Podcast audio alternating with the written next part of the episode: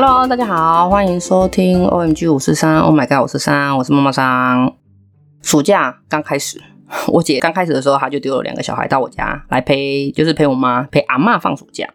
那基于不想要让小鬼都躲在家里吹冷气啊、玩三 C 啊，所以我那时候就已经跟小朋友说好，说，诶，我们会去外面公园跑跑、走走，然后晒太阳，然后上上体育课之类的啊。那一个小鬼是小二，一个小鬼是小四，就两个小鬼马上就答应了。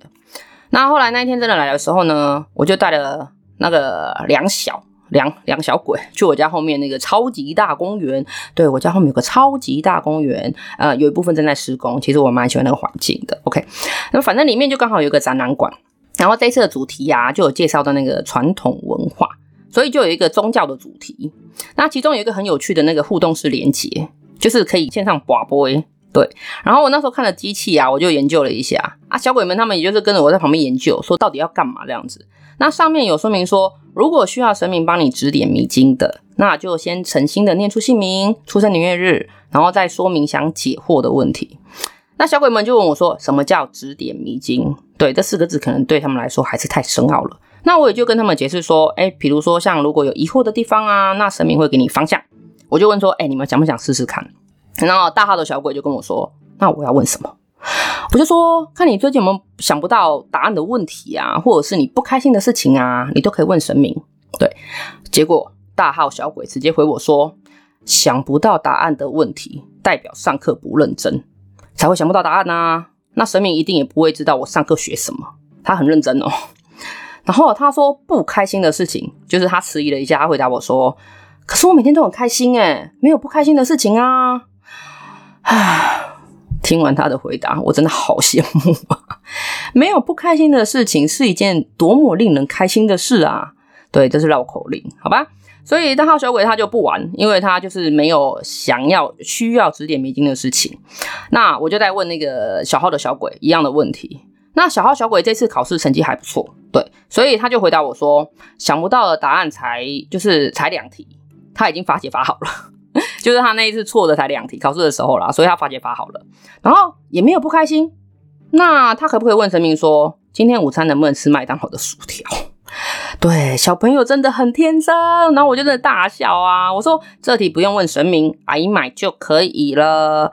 我真的好羡慕，好羡慕小朋友，小朋友的世界真的好单纯。OK，好了，那回到我们今天主题喽。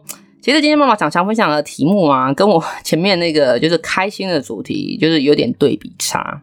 小朋友的开心太容易了，很容易，大人就会难非常非常多，因为大人世界太复杂了，而且可能还要赚钱啊，然后接触的人又很多啊，它就是生物链很庞大的一个系统。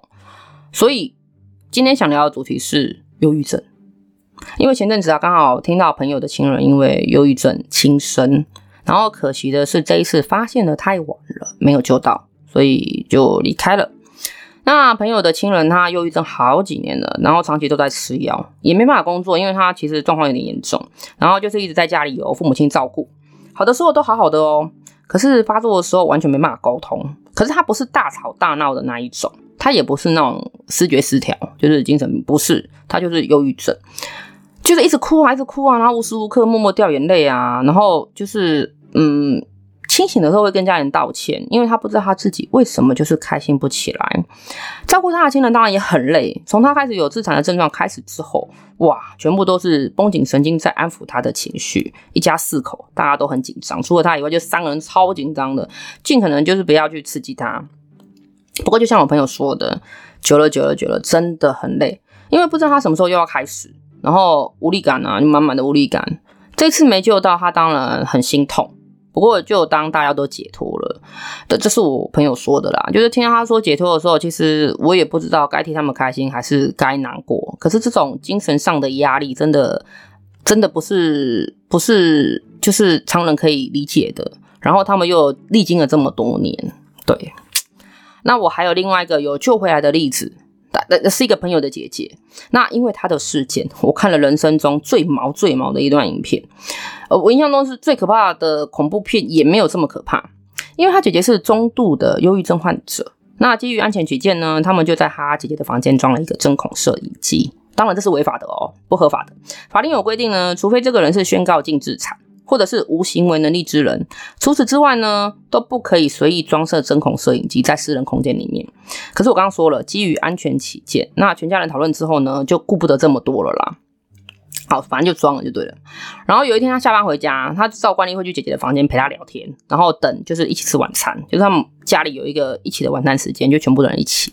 那那天他回家的时候呢，姐姐在睡觉了。可是听他说，就是呃，姐姐吃完药之后就睡了啊，因为吃药的副作用就是比较嗜睡。可是因为他刚吃完药，就姐姐刚吃完药，所以他也没有想要去叫他，然后就跟其他家人一起吃晚餐。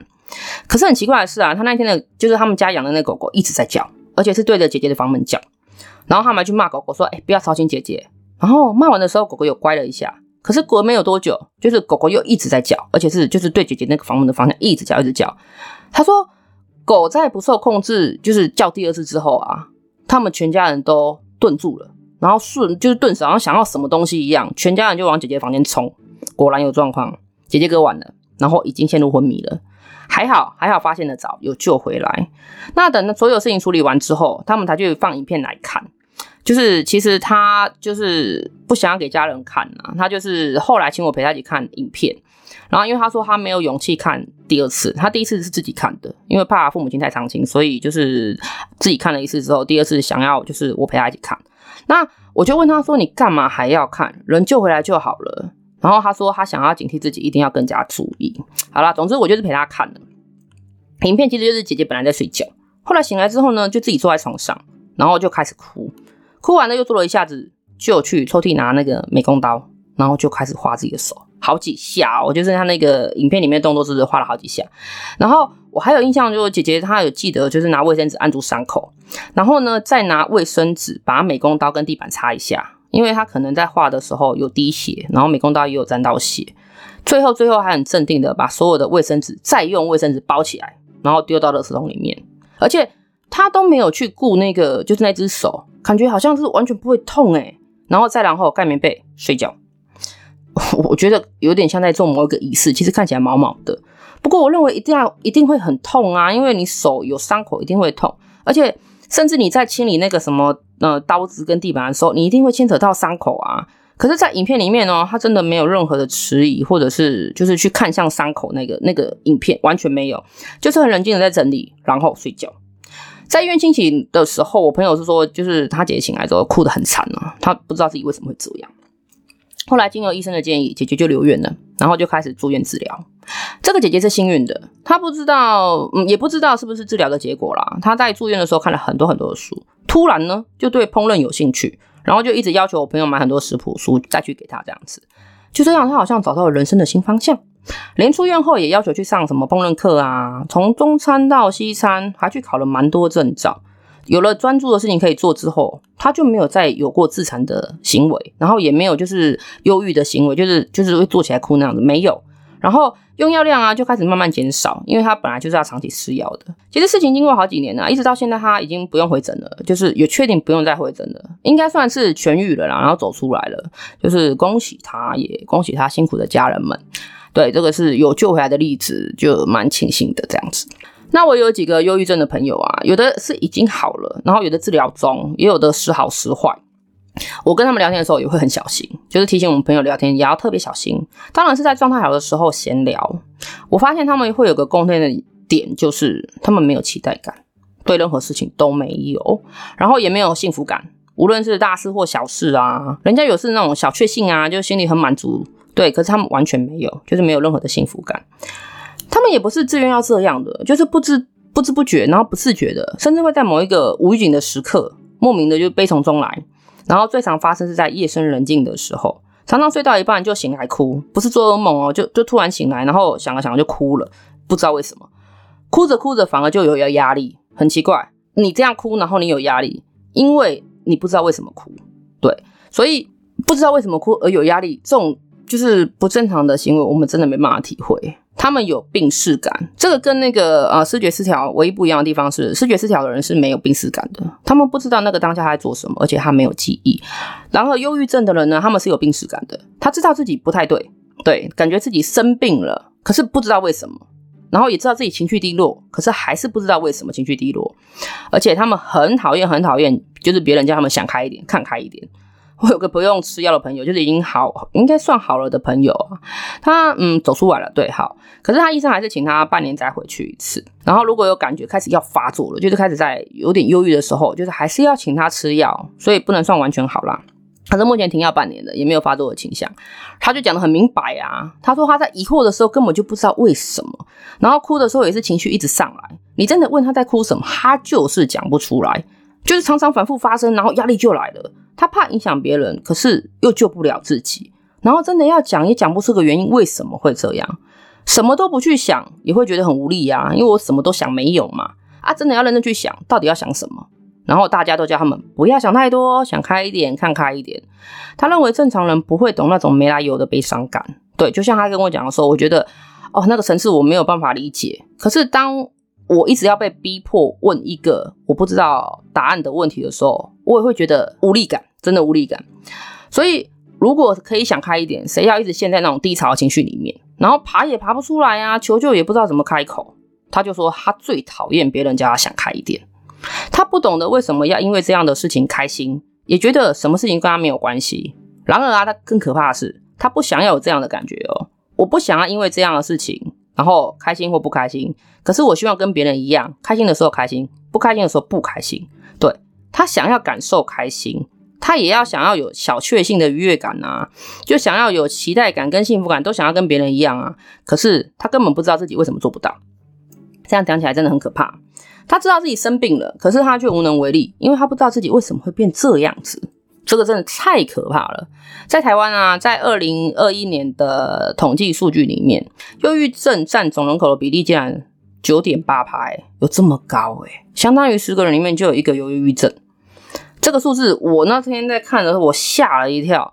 不过，真的发现自己有不对劲的地方，你就要赶快去寻求帮助，不要怕被贴标签呐。你就算真的是那个九点八趴，就十个里面其中的一个，那也没关系。生病了，我们就去看医生啊，我们就相信专业嘛。在这个什么都很普及的时代，忧郁症它它已经是文明病的一种了，因为就是我们现在人压力真的太大了，它其实不是治不好。就是需要花一点时间而已啊，然后忧郁症都会有一些前兆，这里妈妈想大概简单说明一下这些疑似的前兆。对，这个是就是呃官方说明来的，呃八大前兆：持续悲伤且在一天之中持续时间长，就是一天一直在持续悲伤，然后情绪易怒或是异常焦虑，或是情绪极端变化，突然暴喜暴怒这样子，然后对于过往喜欢的人事物。都没有感受，而且没有兴趣，对，失眠或者是睡眠品质很差，我觉得这个是第一个表征呐。对，这个很多人好像第一次发现都是因为这个，就是失眠或者是睡眠品质很差。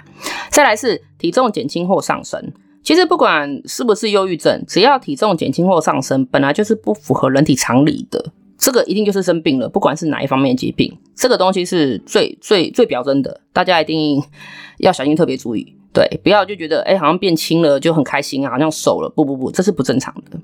然后精神力不集中、疲惫或没有活力、啊，注意力衰退、减退，或者是对生活有无助感，对事情发展很悲观，怎么样想都是不好的。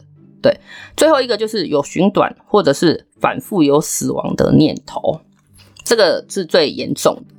只要在这八大前兆里面有符合五点的，那你可能就有忧郁症。嗯的可能啊，只能说可能。那至于是不是，我们还是要透过专业的判定。也有很多人觉得自己自己是因为压力大啦、烦恼多啦、睡不好啦，所以导致那个情绪很低下。卫福部的网站跟一般网站上面都有提供一些有关忧郁症的测试，还有一些状况的说明跟评估。如果你真的觉得自己的状况有一点点符合，你可以去做一下测试。如果真的说，哎，符合程度蛮高的，你就要赶快就医。或者是你发现周遭人啊有疑似的状况，可能他没有病识感哦，那你也可以建议他寻求医疗帮助。那如果家里有成员有类似的状况，只要他有自残或者是伤人的行为，共同居住人记得一定要是共同居住人，你可以寻求一一九的协助，将他强制送医。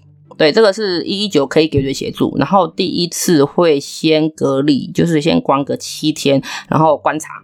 对，这个是除了保护共同居住人以外呢，也是帮助他，让他早点接受治疗，不管是什么样的状况。其实忧郁症跟失眠一样啊，都属于精神疾病的一种。你千万不要被精神疾病这个标签吓到了。